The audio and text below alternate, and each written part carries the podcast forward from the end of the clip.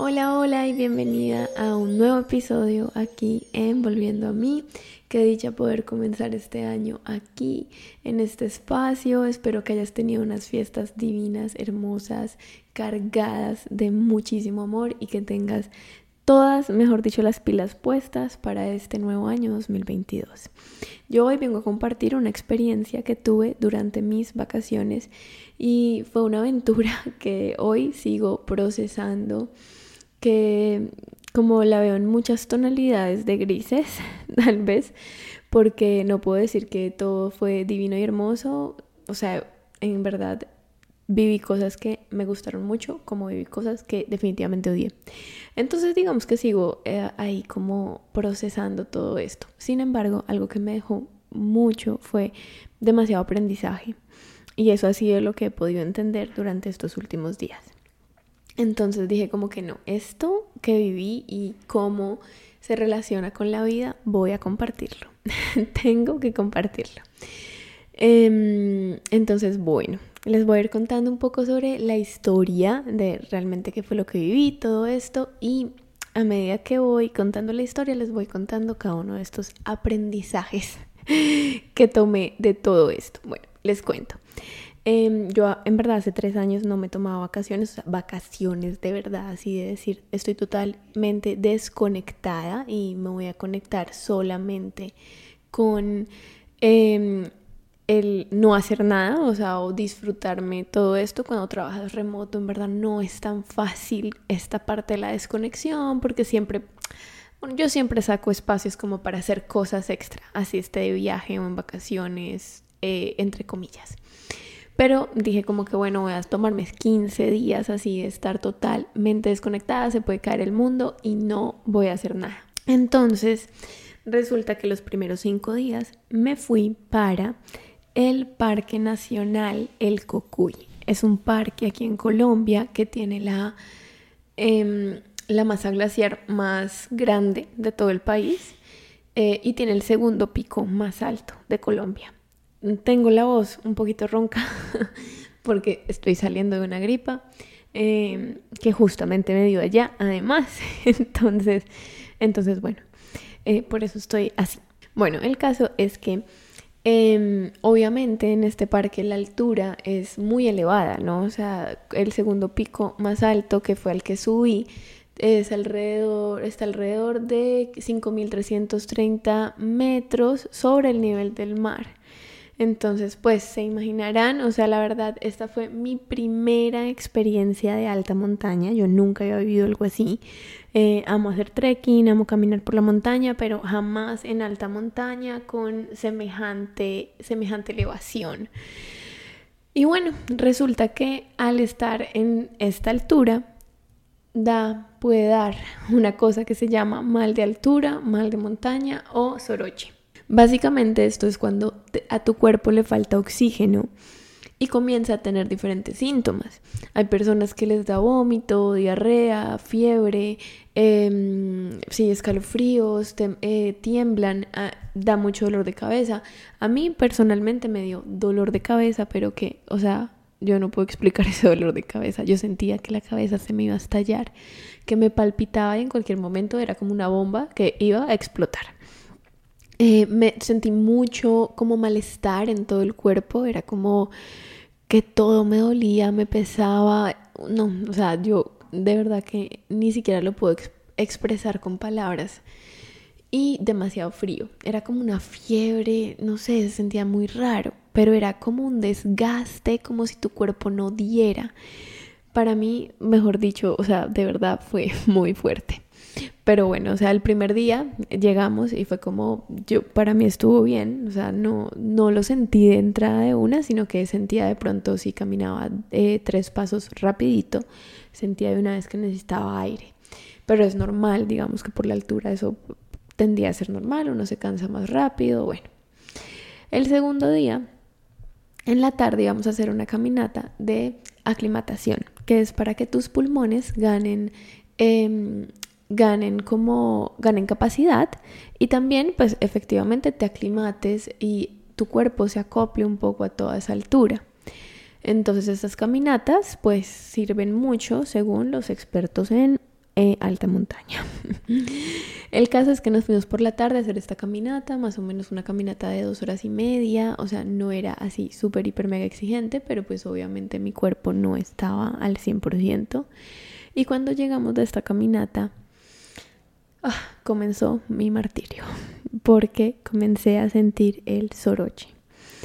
Ay, Dios mío, o sea, lo que les digo no lo puedo expresar. Yo solamente eh, sé que a las 7 de la noche estaba yo acostada, lista para dormir, entre comillas, pero estaba llorando, preguntándome, ¿qué haces acá, Daniela? ¿Por qué te viniste por acá?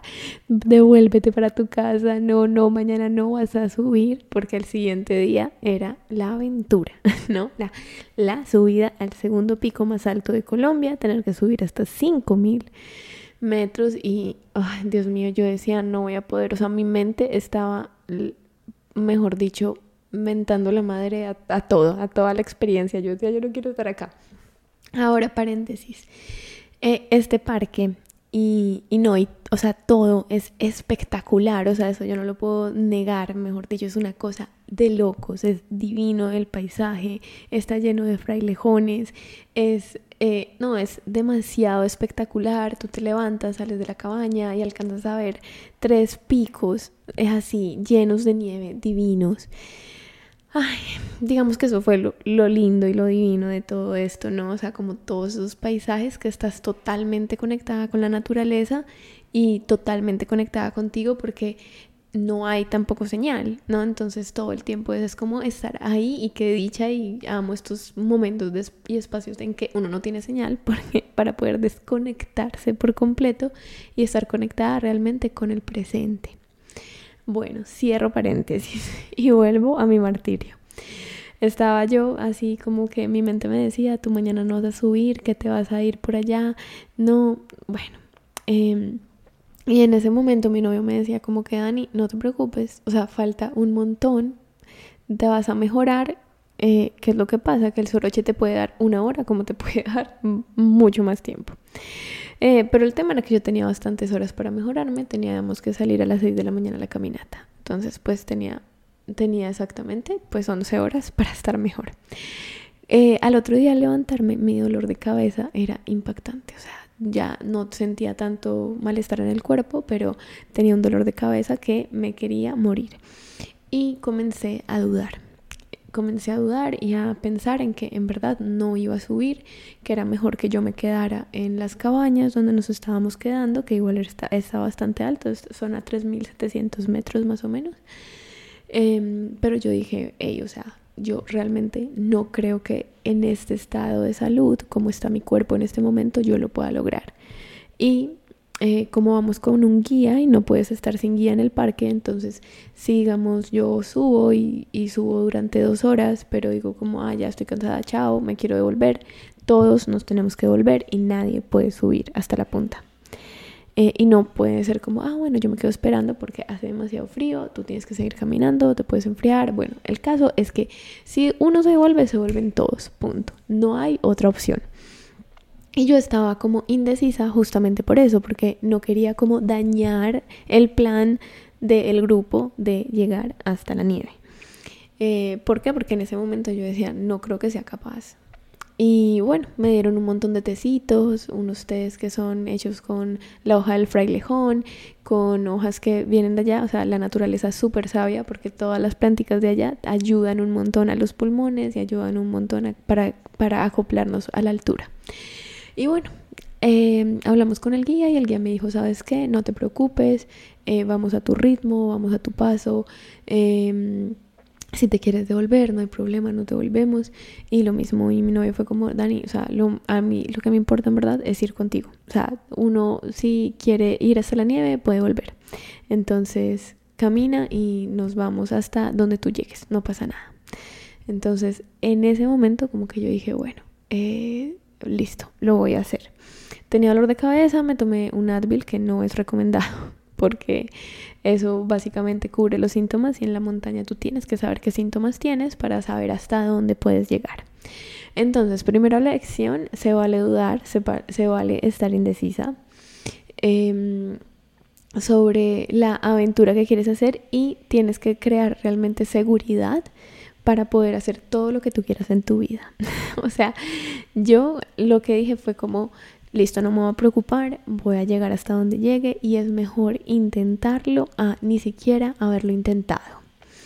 Mm, para mí esa fue la primera lección de, de, esta historia, o sea, fue como que, ok, o sea, Daniela, inténtalo y ya está, o sea, mejor quedarte, mejor quedarte con el lo intentaste a quedarte con las ganas. Em, lo segundo es que las personas que te acompañan en tu vida son demasiado importantes. O sea, para mí el hecho de que, de que me dieran como esta, este acompañamiento y como que este apoyo, ¿no? O sea, fue súper importante porque si no, yo no lo hubiera hecho simplemente y estoy segura que en otro momento con otro grupo seguramente hubiera podido, no sé, las personas hubieran podido decir, ¿sabes qué? Chao, quédate tú. y, y, ya nos vemos después más tarde, ¿no? Entonces las personas que acompañan en tu vida son súper importantes. Personas, rodeate de personas que te amen, que te apoyen, que, que te entiendan, que sean compasivas para mí fue eso, fue, eso fue un espacio como de compasión. Además de eso, cuando estaba en medio de tanta indecisión, habían otros grupos que ya estaban subiendo, que ya estaban saliendo como para la misma ruta. Y como bueno, estábamos ahí como decidiendo, me acuerdo, llegó un hombre y dijo como, ay, no, ay, usted no va a subir, así como, pero no sé, como con un tono, digamos que muy eh, pedante un poco. Y, y, yo no, pues porque estoy enferma, entonces todavía no sé. Y él como que me miró como, no sé, o sea, como para qué vino entonces, más o menos. Y yo pues no soy mucho de prestarle atención, la verdad, a lo que las otras personas dicen o lo que sea. La verdad es que el comentario fue como que obviamente no lo sentí cómodo, pero ya está. El que lo sintió más incómodo fue definitivamente mi novio, que fue como que, ¿qué tal ese man? Pero bueno. Eh, ya les, más adelante les contaré por qué es relevante el comentario. Pero bueno, el caso es que comenzamos la caminata eh, y yo me sentía bastante mal, o sea, yo la verdad es que sentía que mi cuerpo no estaba dando y en cualquier momento pensaba como que, bueno, o sea, mi mente me decía, bueno, no, ¿qué haces? O sea, devuélvete, quédate en las cabañas, ¿qué estás haciendo? Pero yo dije como que ya, o sea, voy a llegar hasta donde puedo y ya está. Y yo veía la punta de, de la montaña. Eso se ve como un espejismo, o sea, tú la puedes ver súper cerca, pero son cuatro horas subiendo. En este caso nos demoramos cinco horas. nos demoramos una hora más, pues como por, por todo lo que yo estaba pasando. Mm, yo, fui, yo fui la que fui marcando el paso, yo fui la que estuvo adelante, el guía me estuvo monitoreando todo el tiempo con la saturación de oxígeno y con mi pulso para saber cómo estaba, para saber que estaba eh, recibiendo buen oxígeno, porque pues el tema con esto es que el soroche, como les digo, da porque básicamente tu cuerpo no tiene oxígeno suficiente. Mm, y bueno, como les digo, yo veía la punta y se ve como un espejismo porque tú la ves cerca, pero en realidad sabes que está muy lejos. Y el guía me dice, bueno, tenemos que pasar dos montañas y luego eh, la punta es la tercera, ¿no? Entonces son como dos picos más abajito y hasta el tercer pico que ya es como esta punta gigante.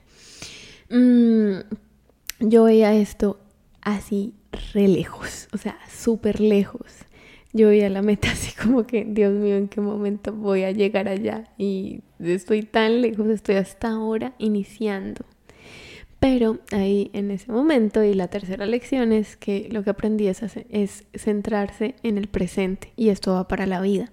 ¿Cuántas veces tú no tienes una meta?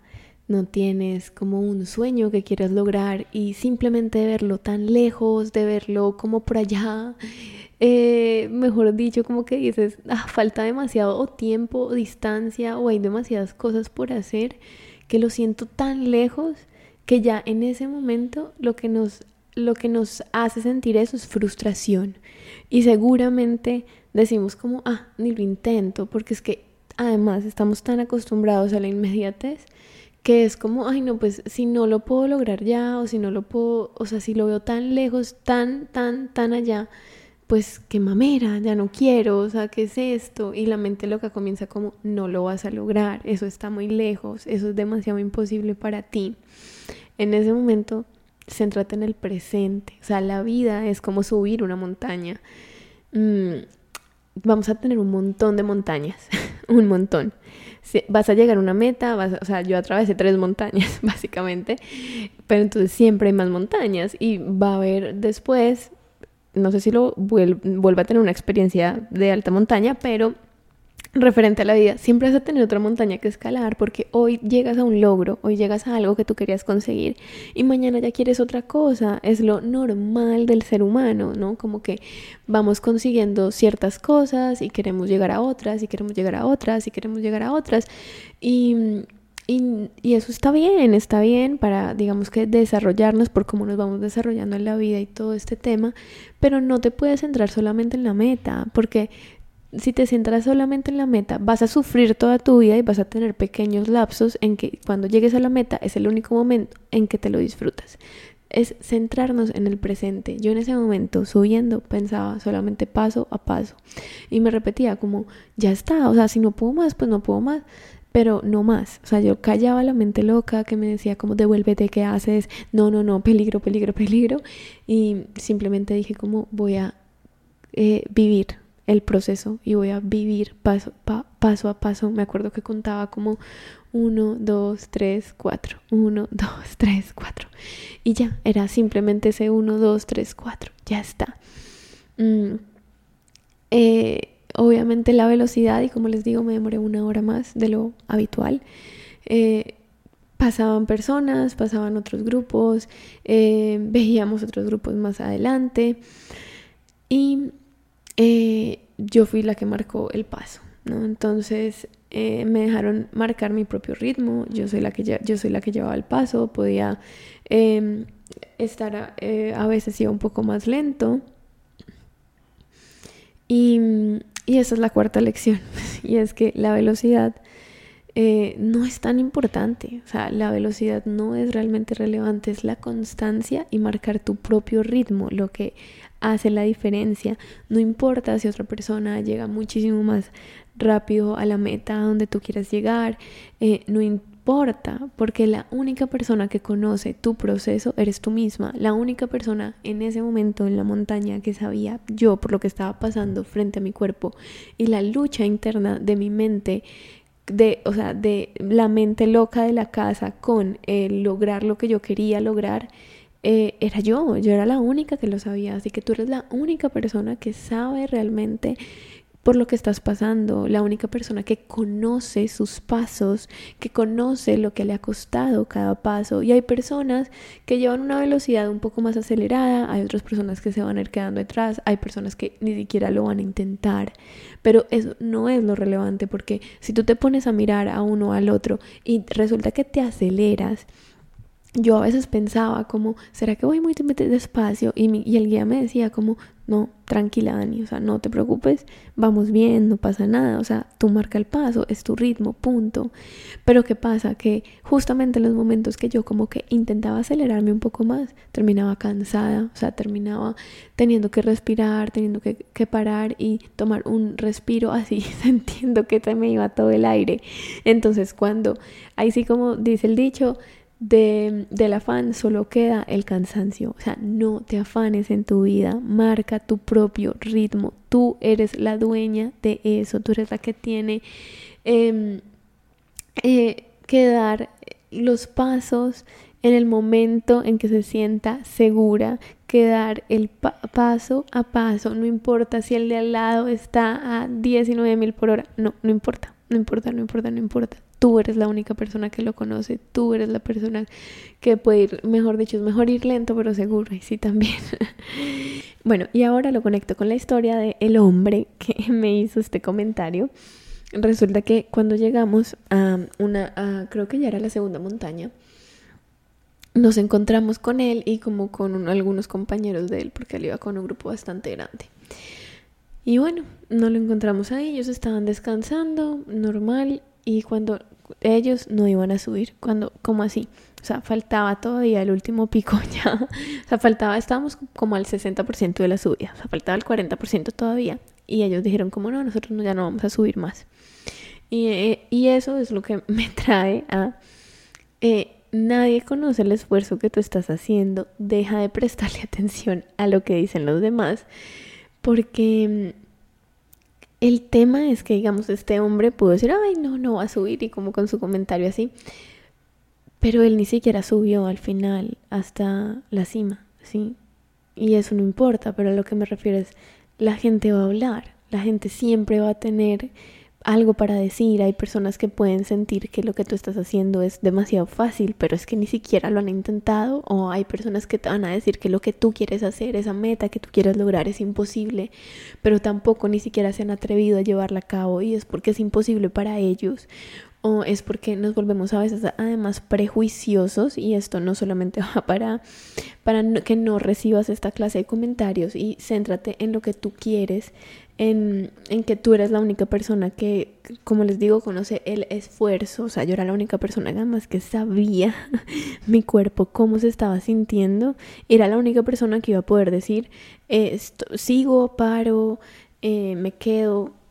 Eh, yo era la única persona que puede hacer eso. Así que cuando prestamos atención a lo que los demás dicen, a lo que Mm, los demás nos dicen que es posible o que no es posible, no nos escuchamos, nos desconectamos de nosotros y no somos capaces de, de tal vez llevar todo ese potencial que tenemos a cabo, simplemente porque para otra persona eso no es real. En ese momento ahí descansamos un rato y el guía nos dio té de coca. Aclaro, el té de coca simplemente como la mata, porque hay personas que son como, no sé, de pronto no, no sabías, ¿no? Eh, pero pues sí, es simplemente una planta y esta planta hace que tu, que tu corazón como que se regule y que además tengas un poco más de energía. Entonces este té a mí fue como si me volviera a dar gasolina. O sea, pude comenzar así como un motorcito, comenzar a subir como a un paso más constante. Mm, y, y, bueno, el, como un paso más constante. Y bueno, la verdad es que también otra de las lecciones es que el camino es incierto, pero hay que aprender a vivirlo y hay que aprender a a ver lo que hay, ¿sí? Mm, el camino, a pesar de que ya cuando tú como que subes ya esas dos montañas y ya te queda la, última eh, para llegar al pico, se ve súper cerca. La verdad es que no, no está cerca. Era como un espejismo. Y bueno, en el camino había que bajar, había que subir, el, tener, el terreno era feo porque era piedra suelta, lo que hace que tú no puedas como estabilizarte mucho. Me resbalaba y me costaba muchísimo más trabajo como mantenerme. Y hay momentos en los que maldije hasta, no se imaginan, o sea, a mí me entra como yo estaba mandando, maldiciendo todo lo que estaba pasando en el momento.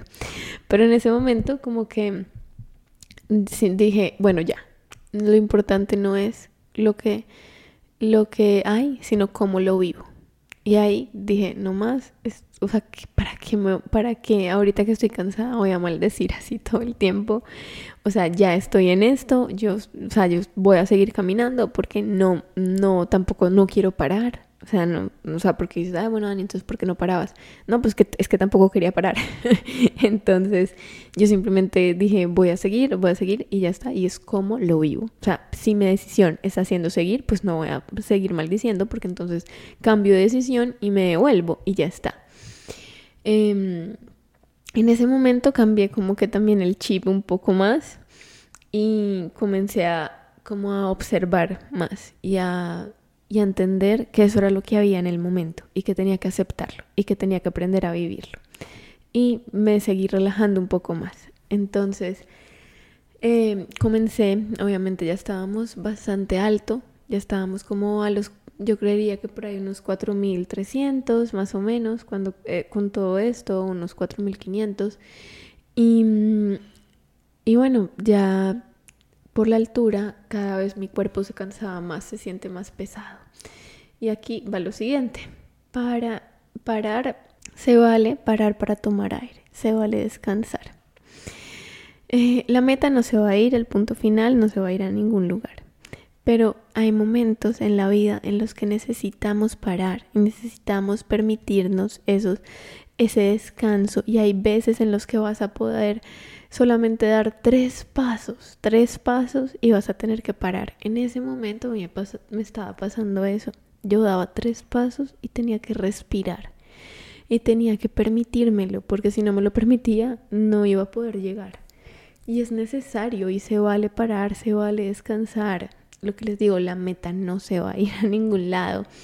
Eh, el, vivimos nuestra vida con demasiado afán, con, con querer hacer todo ya, como les digo, la inmediatez. Y, y no, y es necesario parar, y es necesario tener respiros, es necesario tener descansos, y no hay que castigarnos por eso. Después de eso y de seguir caminando, seguir, seguir, seguir, seguir caminando, Em, parte de lo que yo pensaba también era yo puedo, era algo que yo me repetía todo el tiempo. Yo puedo, yo puedo, o sea, yo no peleaba con mi mente loca que me decía como, no sé, no vas a poder, devuélvete ya, estás mamadísima y que quería seguir maldiciendo, sino que yo lo que hacía simplemente repetía, yo puedo, yo puedo, yo puedo, contaba el 1, 2, 3, 4 y me repetía, yo puedo, yo puedo, yo puedo eh, le hablaba a las células de mi cuerpo, les decía como que bueno, yo sé que nosotros podemos, yo sé que estamos aquí por algo y yo sé que lo podemos lograr. Yo, o sea, era como la conversación que yo tenía conmigo y con mis células en ese momento, que era como actívense todas porque aquí seguimos, seguimos, seguimos y vamos. Y es saber que tú eres quien tiene el control. O sea, cuando le damos el poder a esa mente loca, que es la que te está diciendo que no puedes, que es la que está maldiciendo, que es la que se está resistiendo, que es la que está peleando con tus propias elecciones, la vida se nos vuelve una carga, se nos vuelve pesada, se nos vuelve una mierda, perdón. o sea, así, pero así es. Pero cuando tú eres consciente de que tú no eres esa mente loca, que esos pensamientos van a llegar, porque lo siento, o sea, no paran, no paran y en la vida no van a parar. Cada vez que tienes una nueva montaña al frente, van a llegar los pensamientos que te dicen no puedes, que te van a hacer dudar de ti, pero tú eres la que decide, tú eres quien elige si quieres creerle a eso o qué es lo que tú quieres creer. Yo en ese momento lo que elegí fue decir, yo puedo, o sea, ni siquiera lo cuestionaba, ni siquiera era como, yo puedo porque ya, ta, ta, no, yo simplemente era una afirmación, yo puedo, yo puedo, yo puedo, yo puedo, yo puedo. No tenía que pasarlo por la razón, simplemente era como, ya, o sea, esta, este es mi enfoque, punto, lo logro y ya está. Y para esto traigo la meditación porque en este momento fue que yo eh, pude ver más tangible todo lo que me ha traído la meditación y todo lo que me ha traído el ser constante con la meditación durante tantos años, que fue como permitir que pasaran esos pensamientos y, ok, ya, mente loca, sé que estás aquí, sé que estás haciendo ruido, sé que quieres joder, pero no, no te voy a creer y no te voy a prestar atención dejo que los pensamientos pasen y me enfoco en lo que yo realmente quiero, o sea, porque se volvió más allá, se volvió como un reto personal, la verdad, o sea, y, y, y sí, yo soy bastante terca, o sea, después obviamente pensando en todo esto decía, bueno, la verdad es que tampoco fue una decisión muy sabia. Eh, en medio de todo lo digo por la parte física en cómo estaba.